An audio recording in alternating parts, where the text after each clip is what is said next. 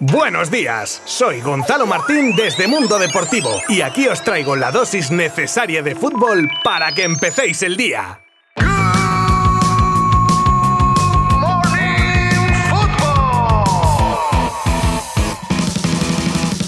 Bienvenidos un lunes más. Una semana más a Good Morning Football, vuestro podcast favorito del deporte rey que os cuenta un servidor Gonzalo Martín desde Mundo Deportivo de lunes a viernes. Hoy 18 de abril, lunes santo y festivo en algunas comunidades autónomas. Baleares, Cataluña, Comunidad Valenciana, Navarra, País Vasco. No sé si me dejo alguna. Si es así, espero me perdonéis. Pero bueno, vamos con el contenido del episodio de hoy, que como todos los lunes viene con el repaso de los partidos jugados ayer domingo, con un Sevilla-Real Madrid trepidante del que hablaremos y escucharemos también a protagonistas, así también como la previa del Barça-Cádiz de hoy, que cierra la jornada en la que también tendremos sonidos. Ya más en tema noticias, actualizamos estado de renovaciones en Can Barça, conocemos cuál será la final de la FA Cup en Inglaterra, las palabras de Oliver Kahn sobre Lewandowski, en las que confirma cosas importantes importantes, nombres de cracks que suenan para el Milan o la caída de un equipo grande en la lucha por Haaland. Esto entre otras cosas que descubriréis como siempre si me acompañáis en los próximos minutos. Atentas, atentos, que empezamos en 3,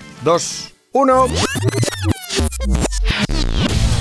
Ayer se jugaban el Granada 1, Levante 4, Atlético de Madrid 2, Español 1, Athletic 0, Celta 2 y el Sevilla 2, Real Madrid 3. Como ya sabéis, el repaso de la clasificación ya mañana con todos los partidos disputados y si queréis echarle ya mismo un vistazo, pues evidentemente lo tenéis todo en mundodeportivo.com. Podemos destacar por la lucha en la zona alta de la clasificación los partidos del Atlético de Madrid, que se las vio y se las deseó para terminar batiendo al español con un penalti a favor polémico convertido por Carrasco, bigoleador de la noche, en el minuto 100. Y de final emocionante a final de infarto. O bueno, para los madridistas en los últimos tiempos, un final de partido más. Y es que los de Ancelotti se están abonando a ganar los partidos tirando de épica en los finales. Y cuidado con esa línea que es muy fina y de momento les está sonriendo la fortuna o como le queráis llamar, en una primera parte muy buena del Sevilla, en la que se iban al descanso con 2 a 0, que se vería remontada por los blancos en el 92, gol de Karim Benzema. Una parte para cada equipo y con algo que tuvieron en común, la falta de acuerdo en las decisiones arbitrales. Ancelotti clamaba al cielo por un gol anulado a Vinicius y también clamaba por unas quejas del Sevilla que pedían la expulsión de Camavinga y en tono irónico así lo expresaba el italiano. No entendemos de verdad cómo, cómo puede pitar la mano de, de Vinicius y no puede pitar la mano de Diego Carlos. Pero esto ha pasado, entiendo que es difícil evaluar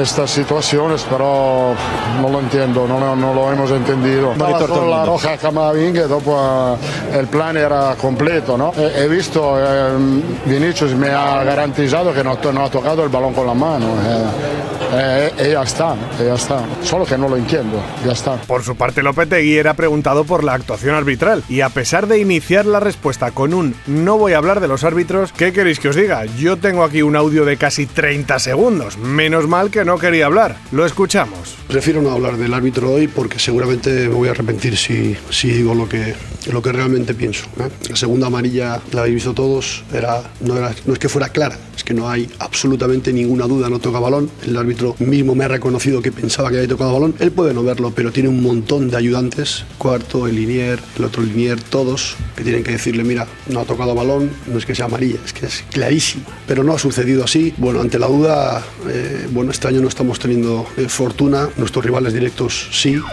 Y esto del día de ayer, pero es que hoy cierran la jornada Fútbol Club Barcelona y Cádiz y ojo a los gaditanos, aparte de estar jugándose la categoría, ya le ha dado algún susto a los culés en años anteriores. Es por eso que Xavi, aún con el partido de la Europa League en la memoria del que confiesa que fue un palo duro, hace un llamamiento a la afición para el partido de hoy. Bueno, es un palo duro, está claro, ¿no? Teníamos dos objetivos, eh, nos han eliminado de la, Europa League, que era ganarla y entrar en Champions directamente, no ha podido ser, y espero y deseo que el público esté con el, con el equipo, ¿no? Que, al final le necesitamos. El otro día lo echamos de menos, agradecer a los que vinieron, lógicamente, la verdad que la afición siempre ha estado con, con nosotros y es de agradecer, les necesitamos más que, más que nunca, ¿no? Y es que el tema en las gradas del otro día aún permanece en las retinas de muchos aficionados culés, y al salir otra vez el tema en rueda de prensa, Xavi dejaba bien claro claro que aquel día todo empezó mal, que les tiraron de todo en casa, literalmente, y que se sintieron robados, para reiterar que esperan una explicación cuando el club investigue y encuentre los motivos a lo ocurrido. De momento, la grada de animación no estará hoy presente contra el Cádiz a modo de protesta. Una baja sensible la de esa parte de la grada como las bajas que tiene el equipo azulgrana que no contará con Araujo, Piqué, Pedri, Sergi Roberto, Ansu Fati y Umtiti, por lo que el de Terrassa ha tenido que citar a Valde y a Arnautenas del filial. A pesar de todo, Xavi, tras ser preguntado si ve al equipo como para pelear por la liga y ganar todo lo que le queda, dice esto.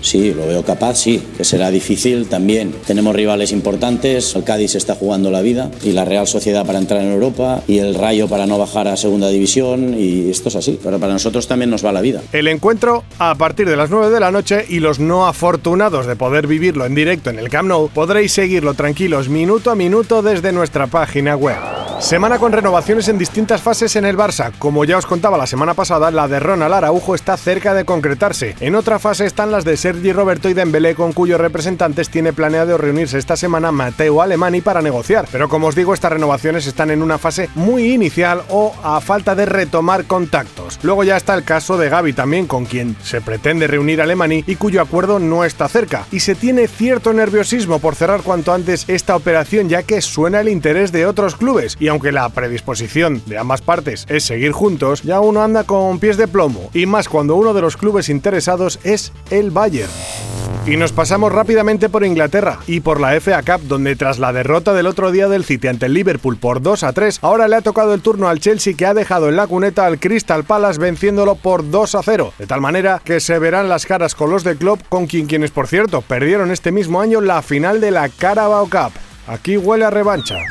El CEO y exportero del Bayern, Oliver Kahn, ha concedido una entrevista para el medio Sport 1 y ha dejado varias perlitas en relación a Lewandowski que deja claro que se está negociando con él y que otros están también negociando con el polaco. Kahn dice que Lewandowski lo ha ganado todo con el Bayern y que por eso se está planteando su futuro y en esta situación es más difícil convencer a un jugador para que continúe tanto en lo deportivo como en lo financiero. Así que ojo que pueden pasar cositas en breve con Robert Lewandowski.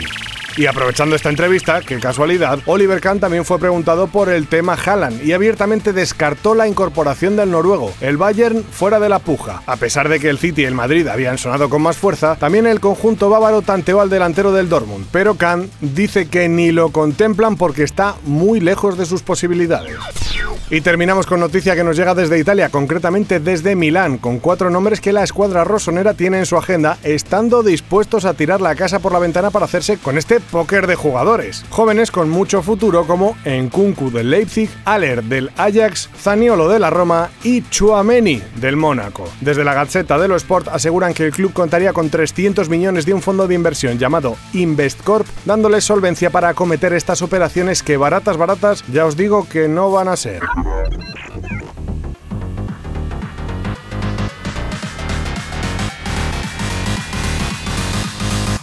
Pues primer día de la semana terminado. Mañana volvemos a por el segundo y con un montón de noticias más, resumen del Barça Cádiz y de la clasificación de la Liga Santander y muchas cosas más. Muchísimas gracias por estar ahí al otro lado y nos escuchamos mañana. Abrazo virtual. Adiós. Mundo Deportivo te ha ofrecido Good Morning Football, la dosis necesaria de fútbol para comenzar el día.